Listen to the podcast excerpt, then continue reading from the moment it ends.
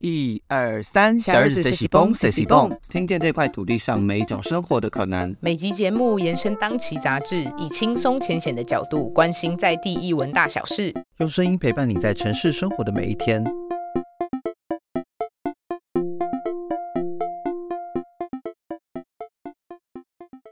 大家最近想去哪里旅行呢？解禁后，身边的朋友都跑到日韩旅游了吗？想惬意的度假，不如跟着台湾服饰品牌 Queen Shot 旅拍计划的脚步，飞到泰国曼谷，穿上 Queen Shot 的夏季缤纷色系新品洋装、罩衫、背心、T 恤，享受慵懒的布料和消暑开胃的美食。即日起到 Queen Shot 门市或官网单笔消费满一千五，就能抽曼谷来回机票和七天六夜住宿券。活动到五月二十一号截止，更多资讯到 Queen Shot 官网锁定。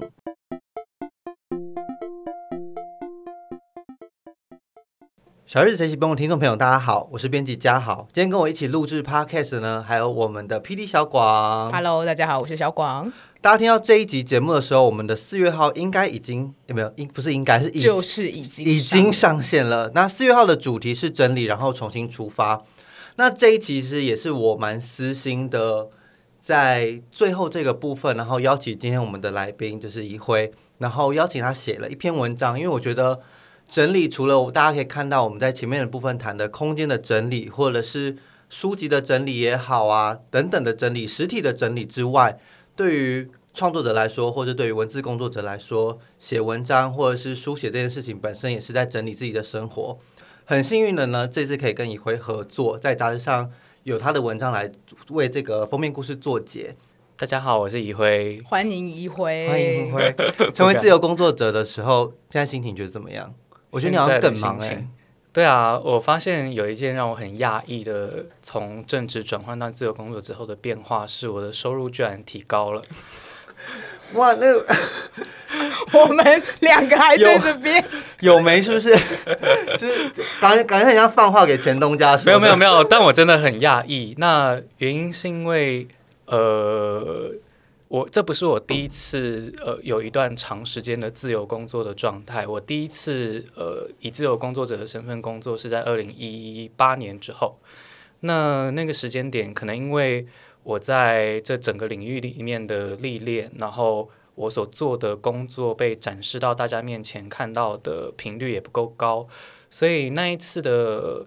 自由工作状态对我来讲，比现在这一次焦虑蛮多的。那个焦虑是在于。我很难拿捏，我现在要做自己的事情，还是要想办法尽可能再去开拓别人给我的案子。这一次就刚好相反，就是好像反而变成别人的案子会出现，然后我必须要去主动的做一个筛选，然后才能够让这整个状态比较顺畅的运行下去。所以我是真的惊讶，因为我原本想象说，好，我离开正式工作，那。也许有一点时间可以写自己的东西，结果殊不知目前还处在好开始要建立筛选模式的状态。所以刚刚虽然有点半开玩笑的说希望不是庆祝行情，但其实我也保持着一个蛮舒朗的态度，是如果假设这一两年之后我的案子来的真的比较少了，或者是真的呃经历了一番筛选之后，有些案子确实不会再来找我了，但我就蛮能够。开心的写自己的东西，我觉得应该现在也是一个蛮不错的状态。这样子，我觉得应该是说，就是有经历过在 BS 当编辑的这个路程。我觉得以往，譬如说，呃，可能是作家或是文学奖出身的人，然后可能一开始从学生身份，可能学生身份的时候得到文学奖，然后他开始要离开学生身份，然后投入到职场的时候，他其实会有一段的摸索期，不知道自己的文字的能力，或者是这个这份工作可以怎么样在。这个现在的社会这样使用，或者是可以怎么发挥？那我觉得进可能当编辑的好处，可能会发现说，哦，原来文字是可以这样子去跟别人合作。就是我觉得它会提升你发现合作的各种可能性，而不是以前想说，就是我就写东西，然后去给别人看，或者是那个比较单单向的模式，而是文字有更多不同，在编辑上更多的可能性。嗯，很同意易家豪所说的。那但我同时觉得也有一个反向的原因，是因为我在我的同文层里面算是性格相对特别，呃，不，不能说性格了，就是喜好相对特别的一个写作者。就是我一直没有很排斥去做非严肃文学创作的尝试。所以我有很多写作企划，其实它的企划性质比写作性质更放在前面被看到。然后除此之外，我也很乐于去接触一些，比方摄影或者设计相关的心智也好，或者是朋友也好。所以我觉得也可能反而倒过来说，是因为我这样子的一个喜好，使得我进入了 Bills Monthly，有机会在那里工作。我觉得双向都有这样子的交互影响。我觉得写作人应应该都还是会预设一个要给谁看的那个，就是你的观众是谁，然后你为什么而写。可是社群的世界里面，我觉得很容易迷失自己。已婚的时候，你你自己是怎么抓到跟社群上在文字上在社群上使用的这个界限，或者是那个互动的方式？抓吗？我觉得好像有点像是经验慢慢的打磨我，然后雕刻我，然后我甚至也不确定现在的状态是不是一个已经完成的状态。它比较像是就是走着走着，自然而然被。路上的招牌导引到一条岔路，然后就往那条岔路继续往下走，然后还在前进着的这样的感觉。那刚刚嘉豪提到的问题，其实我觉得有两个层次，一个层次好像比较偏向是，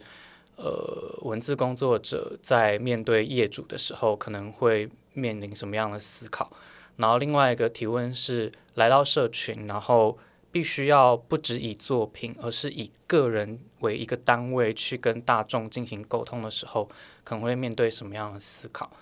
那关于前者的话，其实我觉得，呃，跟今天的原本想要讨论这个整理这个主题也很有联系。不知道大家有没有看过？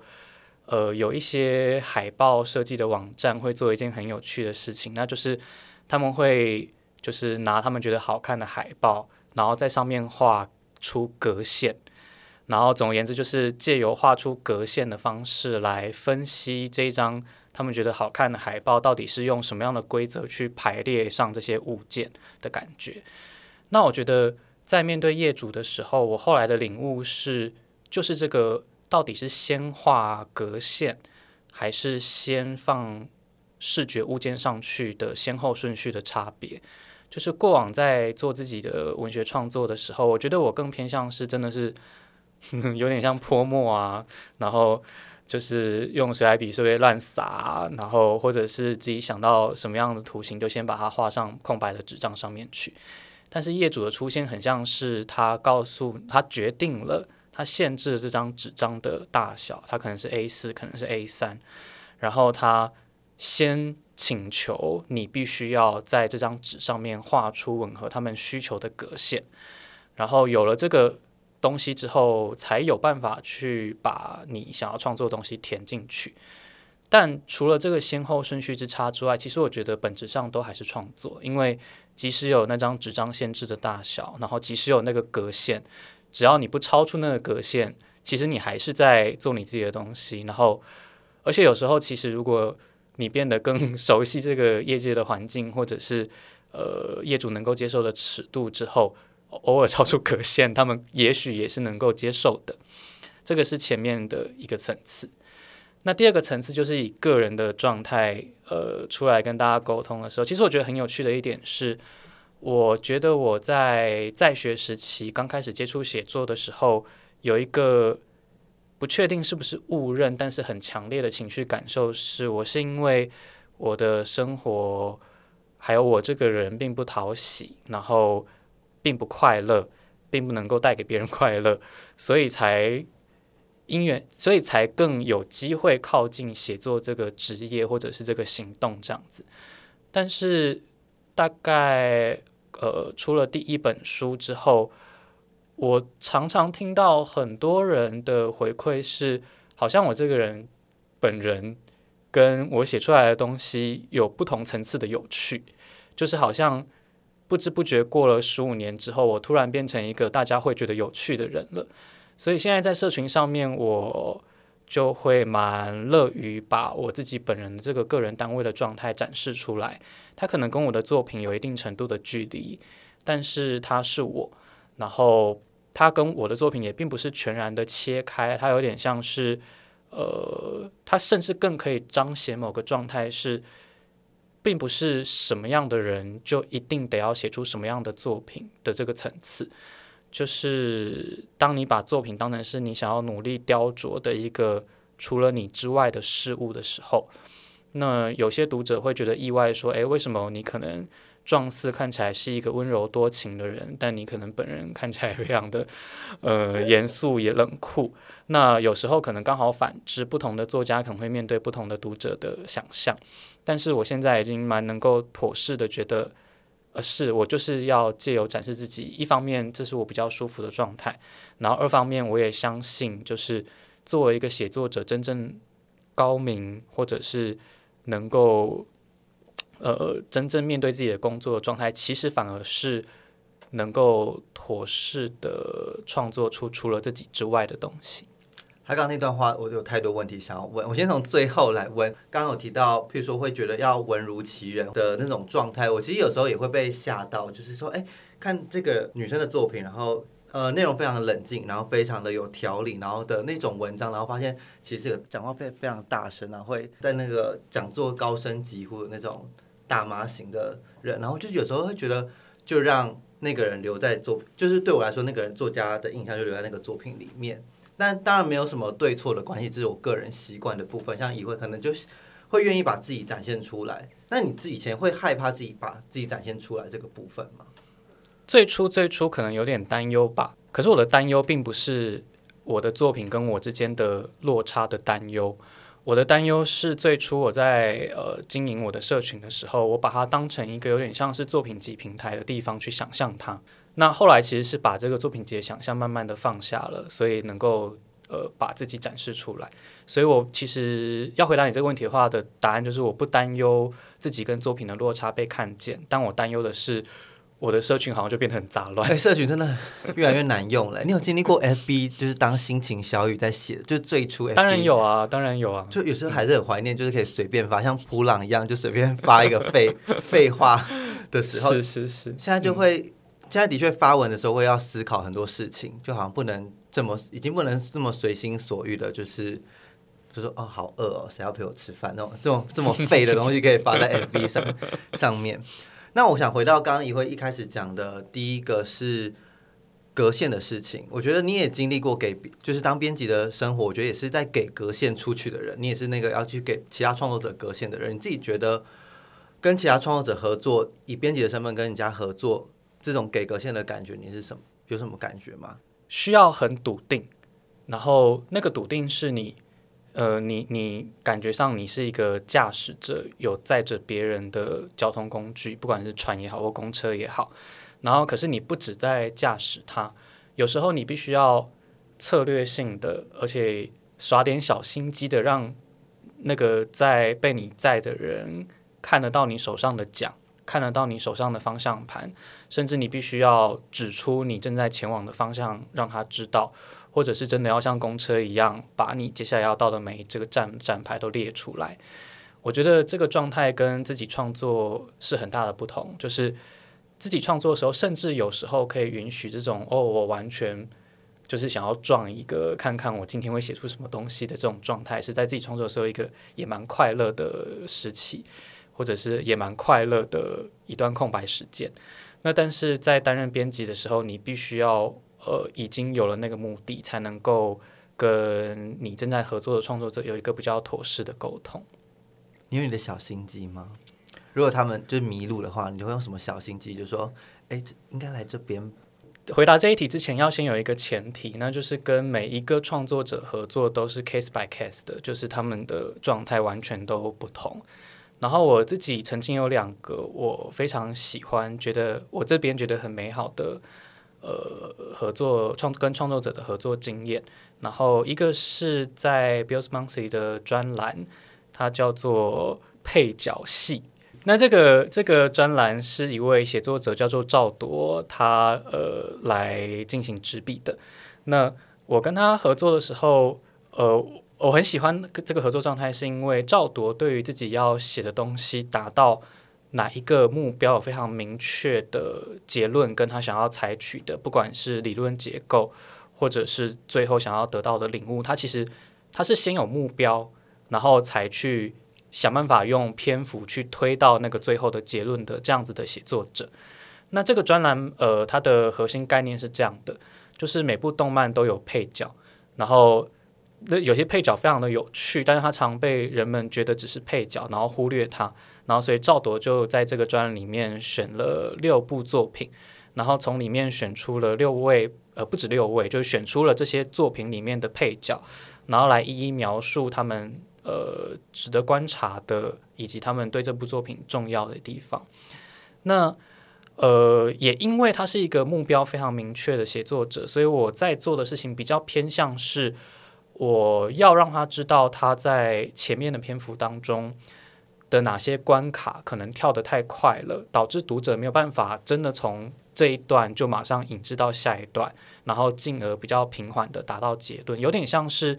我在面对一个已经知道山顶在哪里的山。然后，但是我要告诉他，哎，你现在选的这一条路有点太陡了，我在调整它的斜度。那所以，呃，在这样子的情况之下，我呃要告诉他的方法就是，我必须要指出在这个文章里面，我觉得有哪个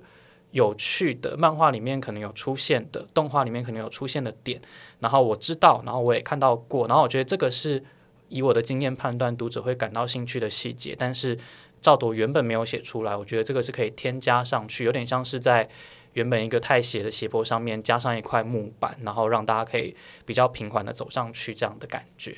这是跟赵铎合作的时候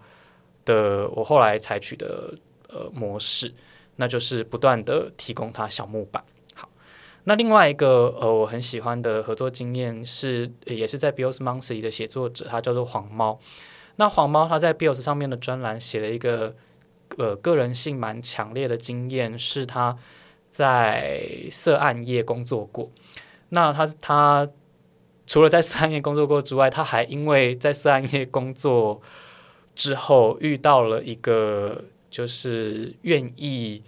把他带到美国，并且跟他结婚，让他取得美国的国籍的丈夫。所以他呃最初来提案的时候，他这个专里面想要从他一开始从一个为经济很焦虑的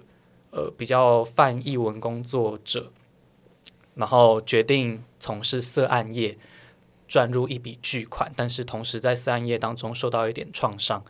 然后最后遇到了一个就是哦愿意带自己到美国去的丈夫，然后以一种诶好像也不是爱情，然后但也不是纯然的交易。然后双方都感到很快乐的一个模式，就是现在他在美国生活这样。黄猫的状态就跟赵铎很不一样哦，就是因为他写的是一个人生经历，人生经历通常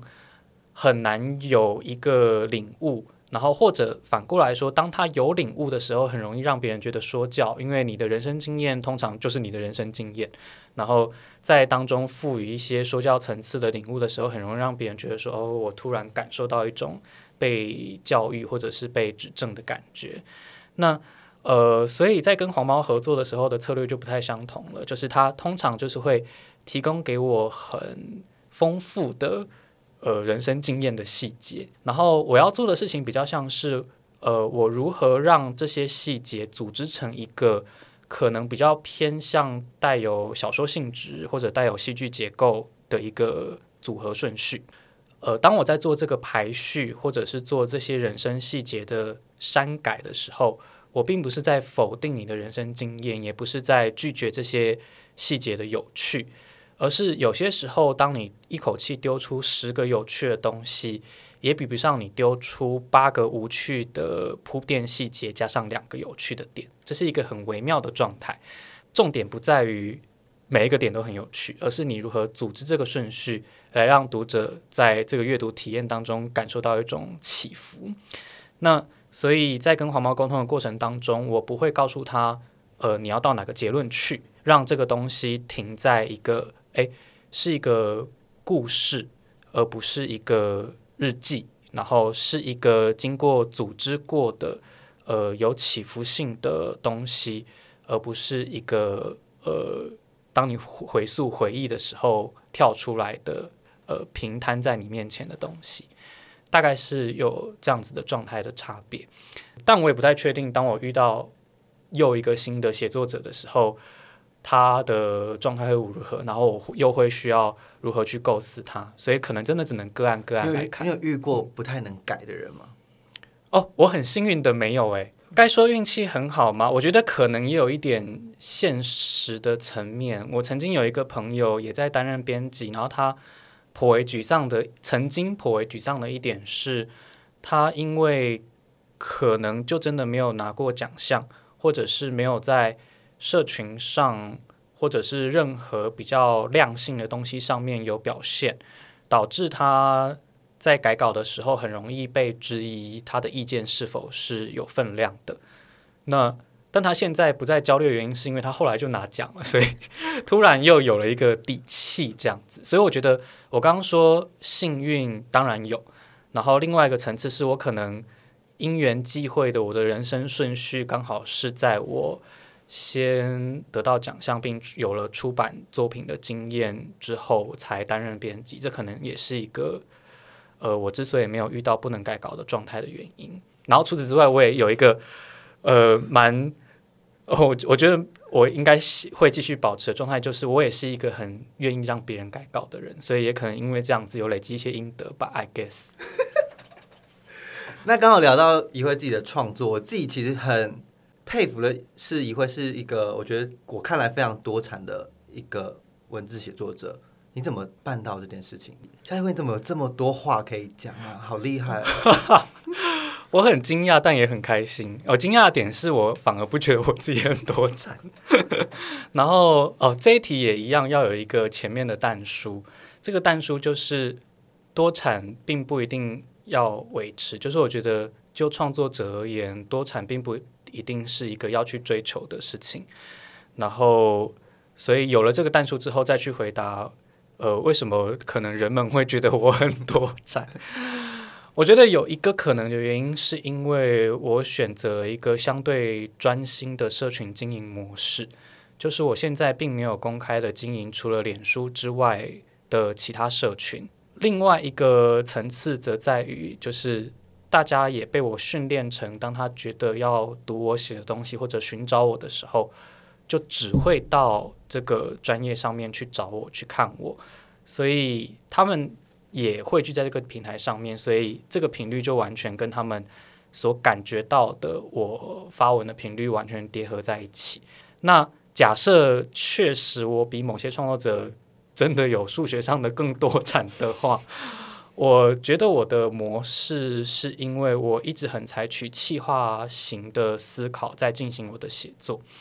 那这个气化型的思考，并不是指我一定要列出气化之后才动笔写东西，不是这样的。它有点像是这个气化的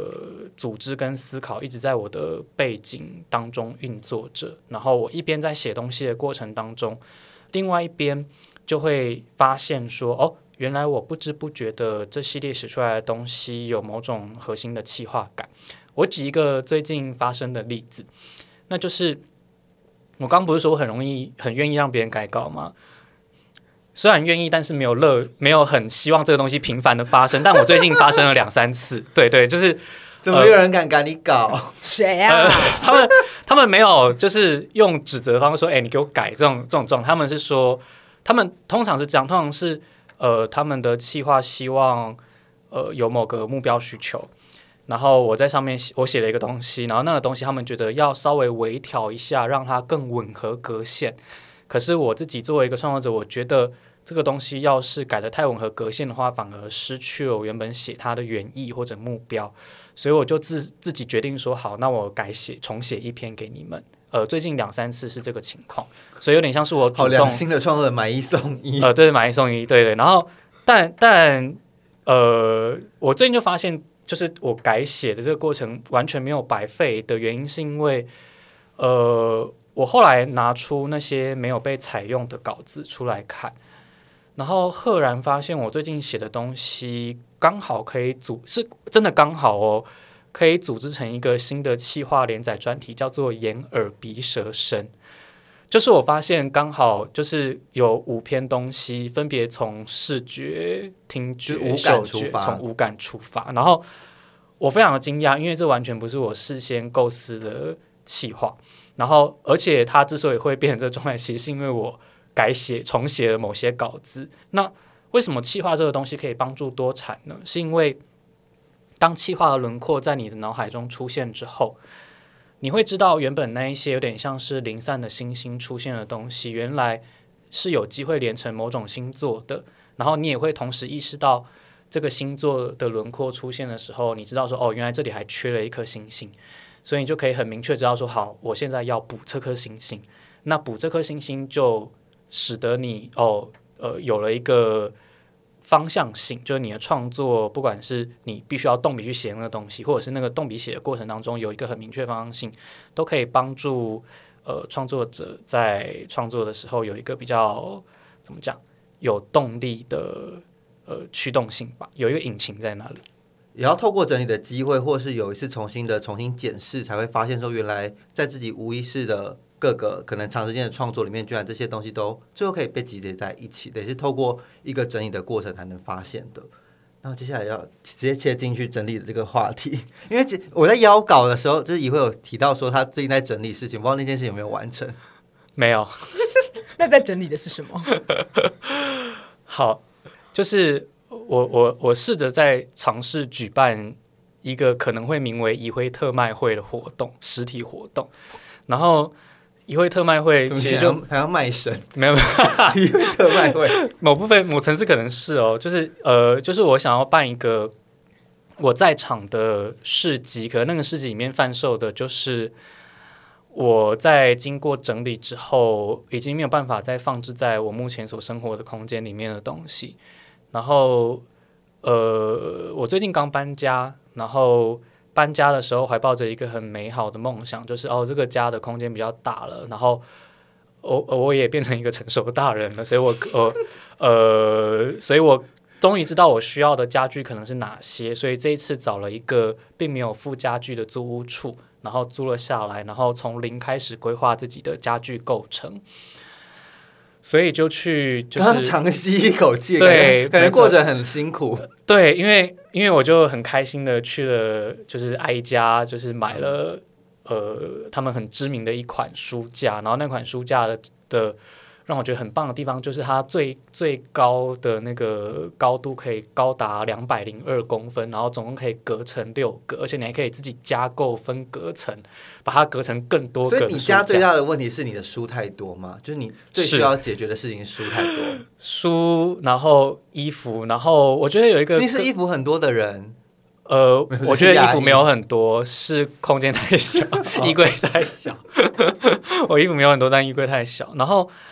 还有另外一个，我觉得我一直没有办法断舍离，然后一直被我的爱人很质疑的一点是，我是一个完全没有办法丢弃，呃，别有别人的痕迹的东西的人。比方说，别人写给我的卡片，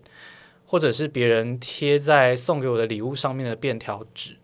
然后甚至是别人真的只是告诉我一件事情，贴在我的工作桌上面的便条纸。那些东西到现在都还有在，都还在我家里面。然后我没有办法把这些东西丢掉，是真的无法丢。就是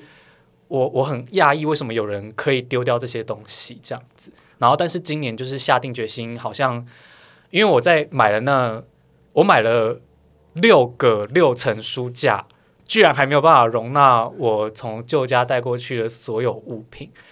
然后。就是就没有借口啦，因为我都已经买了两百零二公分书架六，还六还没有办法，还没有办法塞满我的书，所以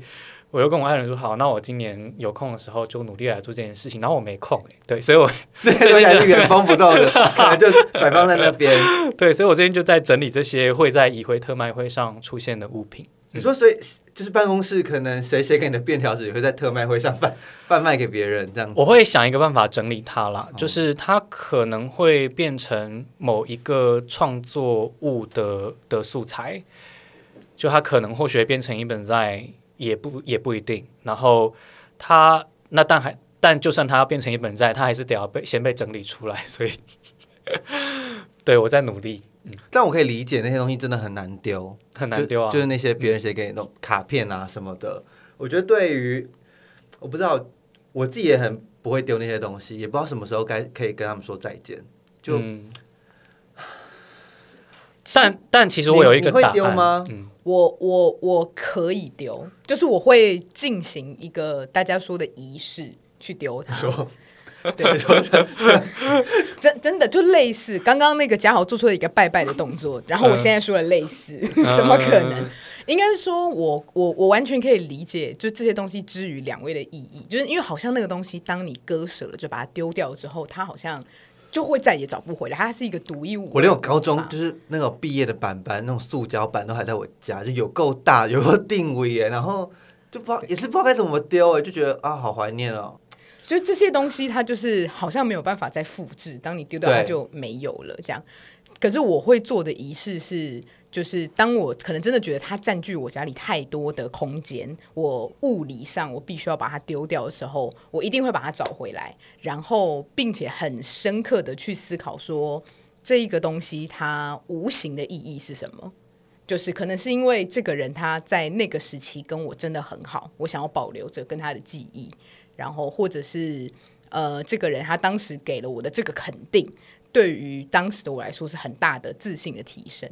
然后我就会去试着去找到下一个我可以再让这个意义重新出现的事情，然后可能诶，而且也许是同一个对象，比如说呃，我的妈妈送给我一个东西，她让我觉得很有成就感，那我也许就会回馈一个成就感给她。让他感受到说，我真的记得这件事情，我很在意这样。所以，当我可以复制一个新的东西的时候，我就能够把它割舍掉了，因为我觉得那东西已经刻在我心里了。不是啊，这样就就等于你又再有一个新的，所以还是会有一个新的东西在占据你家。对，但我通常是会给对方。哦，了解。对，通常是会给对方，而不是让自己再多增加一个。这样，或者是我也许也是转给对方一个无形的东西。如果我觉得这个我想要留，是因为这个人他曾经在那个时候陪伴我，那我可能就会去再去联系一下这个人，然后我们再共度一个互相陪伴的时光。就他可能就是一个无形的东西。这样，因为我仔细整理一下我的我的那个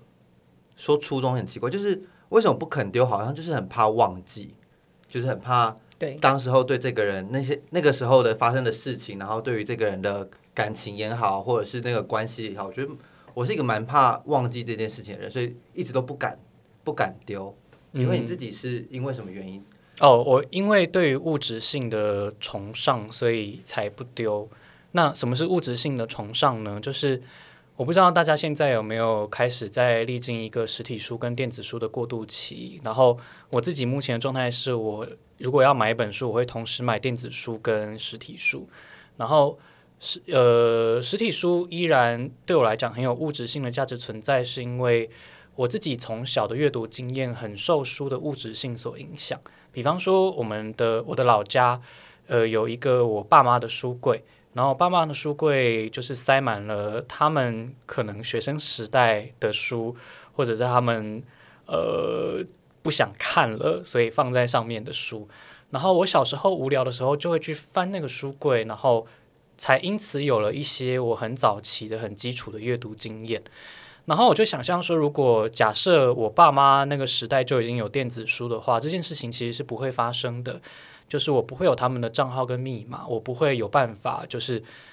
为了要盖泡面或者是在经过楼梯间的时候，因为你的身体碰到，因为你的眼睛看到，而有机会去接触一本你本来并没有机会去碰触到的作品。我因为有了这个对物质性的理解，跟觉得这一点是重要的这个心情，所以才导致没有办法丢掉我刚刚讲的那种物件。因为我知道说，即使我拍摄它，把它拍下来变成一张照片，即使我用文字去描述它，那存在某个档案里面，这些种种都还是我我非常笃定没有办法取代它作为物质性。的存在可能可以对未来的我，甚至是未来的别人所造成的某种影响。然后，其实我蛮想要保留这些影响的。对，所以这可能是我没办法丢掉它的原因。然后刚刚讲到说要怎么样面对无法丢弃的这一点，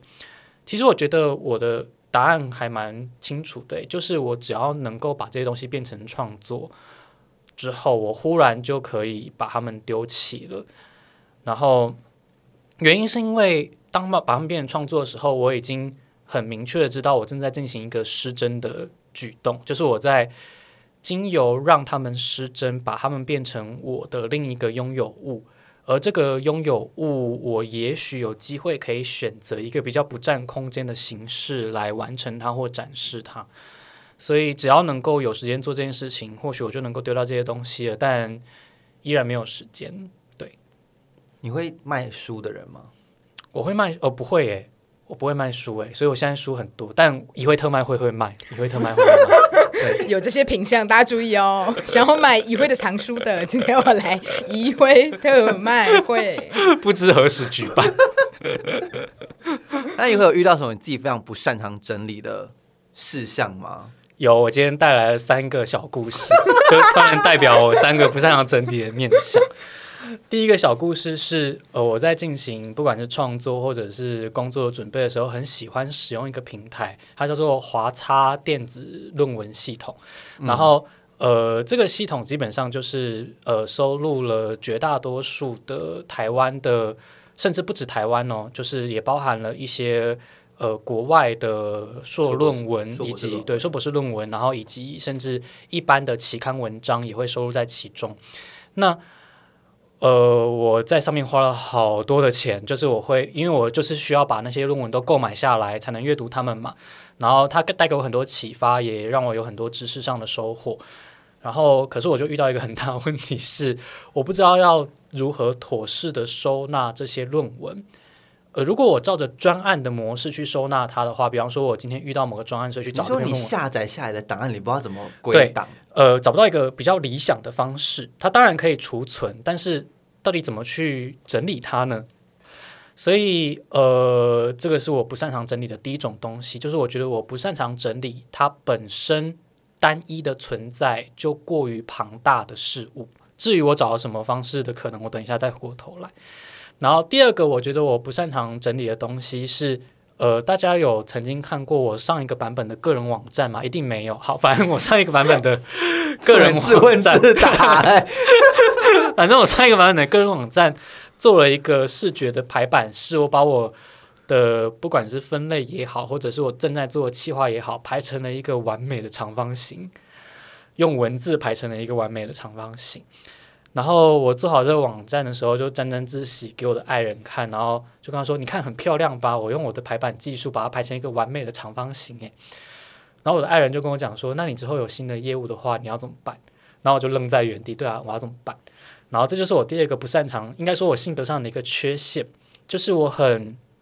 急于的想要把我现在所拥有的东西，或者是我目前已经确定要整理的东西，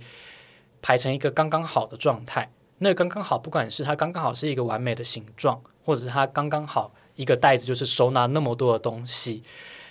然后这个状态导致我一旦遇到了意外，或者是重新冒出一个新的东西的时候，我就必须要重新去排列它，或者重新找到一个袋子。所以我现在最近其实也在努力尝试。其实我最初最初要装一个东西的时候，我不应该找大小刚刚好的袋子，我应该要找一个稍微大一点袋子才对。但是我就是忍不住想要一个刚刚好的完美的东西在在那里，这一点我 我努力改善，自我告诫，对对对对对，也是要努力改善。然后第三个小故事是，就是呃，大家知道呃有在使用各式各样的笔记软体吗？我我我觉得大家其他人好像都很努力的想要。归于一家，就是想要只使用一个专心的整理平台，好像对他们来讲是比较方便。但我发现我没有办法，因为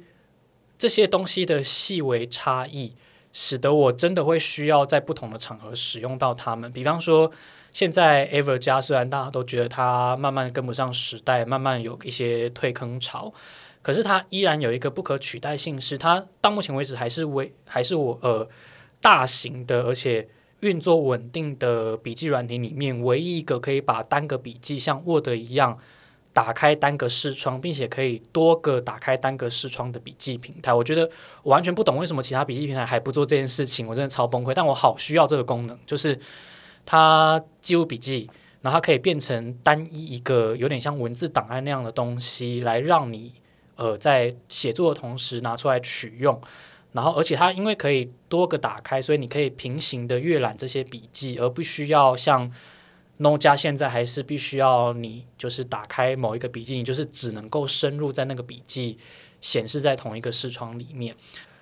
Rom 家当然对创作者来讲是一个很梦寐以求的工具，就是它就像你真的是创作脑一样，就是哦，原来我在思考镜子这个主题的时候想到这些种种事情。所以第三个小故事，它到最后引致的结论就是，我越整理好像越复杂，就是我居然在整理我的各种笔记的时候，就使用了三种工具来整理我笔记。对，所以我觉得我不擅长整理的东西的样态还蛮就是这三个故事里面所揭示出来的那样。然后刚刚讲到第一个小故事的时候，提到说我现在在思考怎么对付我自己不擅长整理这些东西的状态嘛。然后我想到一个方法是这样的，就是我尽可能的在不同的工具上面专心的只做单一件事情。就是大家平常会使用脸书的珍藏功能吗？那因为我觉得脸书的珍藏功能将来一定会随着脸书的消失而被取代，那我很担心我的这个功能被呃所记录的东西消失，所以我现在开始已经在做一些后备的准备，就是我如何用不同的工具来整理我在网络上面看到的可以带给我灵感或者有兴趣阅读的链接跟素材，所以我现在光是整理这个东西就用了四个 App。之所以会决定反而用开枝散叶的方法来这样做，是因为最近也读到了一篇报道，讲到说 Z 世代的网络使用者，他们有一个跟前面几个世代的网络使用者不太一样的习惯，是他们很善于在不同的 App 以及不同的平台上面只做一件事情，他们已经没有那种大一统的那种分久必合的想象了。所以他们会在可能 IG 上面看，就是正妹最终正妹或帅哥，他们会在呃抖音上面看有趣的影片或短影音，然后他们会在 YouTube 上面看 MV 或广告或预告等等。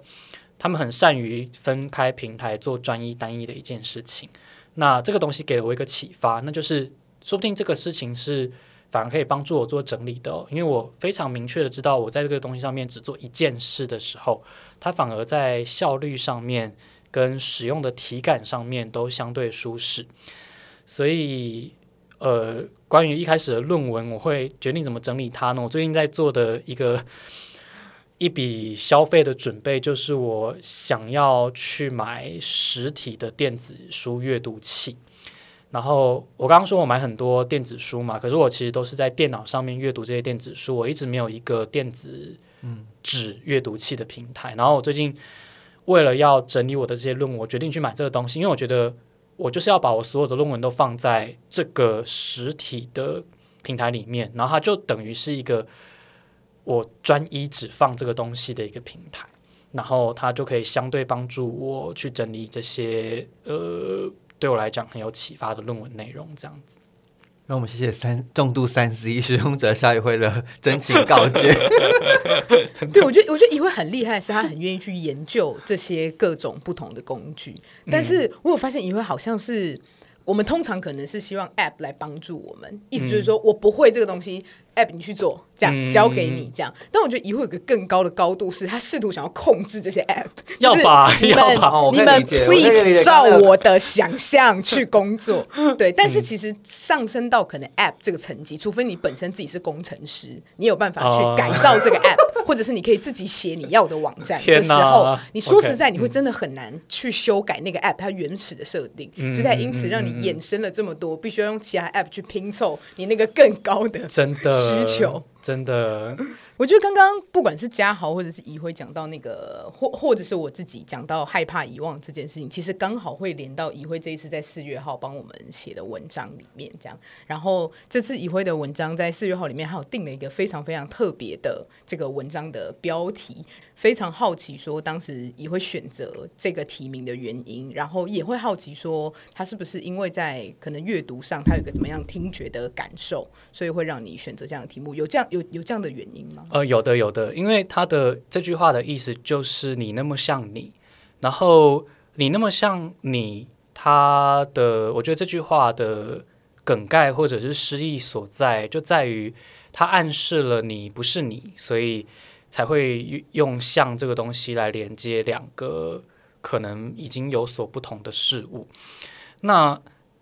但是当用一个很熟悉，呃，大多数的小日子的读者很熟悉的语言去写出这句话的时候，他的亲近感很强，就是他的那个整个陌生的状态并不太一样。所以我当初在做的一个策略是，我在文中有写出这句话的意思，就是你那么像你，但是我的标题只有放上发文的版本。那所以，我想象一般读者的阅读顺序会是先阅读了这个标题，才读到内文，所以他的感受应该就会是：诶，这到底是什么意思啊？然后读到之后才说：哦，原来这句话就是你那么像你的意思。而这句话它的陌生感，也就在他读完文章的时候会得到一个呃反向的补偿。那后来因为小日子的排版的设计上面的需求，所以还是把你那么像你这个标题放上呃文字的内容上面去了。所以这个目的后来没有被达成，但我觉得还是蛮有趣的，因为呃，我很好奇大家在看到发文的标题前半段，然后再看到你那么像你的时候，到底会不会意识到它两个东西是同样的意思？我也蛮好奇读者呃在读到的时候有什么感觉。所以如果 聆听这个 podcast 的人，你刚好有读到这一篇的话，也可以来我的社群专业留信息给我说哦，你读到这个标题的时候在想些什么？嗯，因为我自己是。第一次阅就纯粹当阅读者在看这篇文章的时候，的确第一次在看，因为的因为的确不懂法文，然后也不会念，所以它就是一个一行字对我来说在那边，然后我就继续的读下来。其实最后的对我来说，那个我会一直猜是别的意思，不会那么直觉的会觉得那句就是翻成你那么像你，因为因为你那么像你这个话本身也非常的怎么讲？不是我们熟悉日常使用会使用的语汇的那个排序的方式，或者是那个思考的逻辑。所以当时阅整个阅读下来的时候，会觉得那个范文到底是什么？所以我是不是现在拿要拿 Google 去来查一下，就准备当阅读者的感受的时候？哦，但我觉得 Google 这个行为也很不错哎，就是呃。最近因为在阅读关于 Google 的搜寻模式如何可能被取代的专业文章，所以这方面有一点启发，就是呃，现代人拥有知识的状态跟可能上一个世纪的人拥有知识的状态不太一样。就是上一个世纪的人，他们会有一种焦虑，或者会有一种执着，是他们觉得知识是期待于自身的事物，但我们这个时代。我们很能够接受，而且也非常悠游自得的觉得，我们拥有的某些知识，我们只要将它们储存在某种载具，或者是我们能够在以某种方式迅速的取用它，那么我们就也可以接受，那也是我们拥有的知识的某种一部分。所以，呃，刚刚嘉豪讲到说，读到一篇文章的时候，很想要立刻去 Google，然后或者是现在，也许很多人会。使用那种因为呃 Open AI 的呃 API 而可以适用的那种很迅速的整理出网页重点的浏览器外挂，我觉得这个东西都是很当代，然后而且我觉得对创作者而言，也可以从这个模式当中找到一些可以发挥的地方的阅读情景，所以嗯，搞不好有一天真的写一篇大家一定会马上要去 Google 的文章，我觉得也是一个不错的尝试。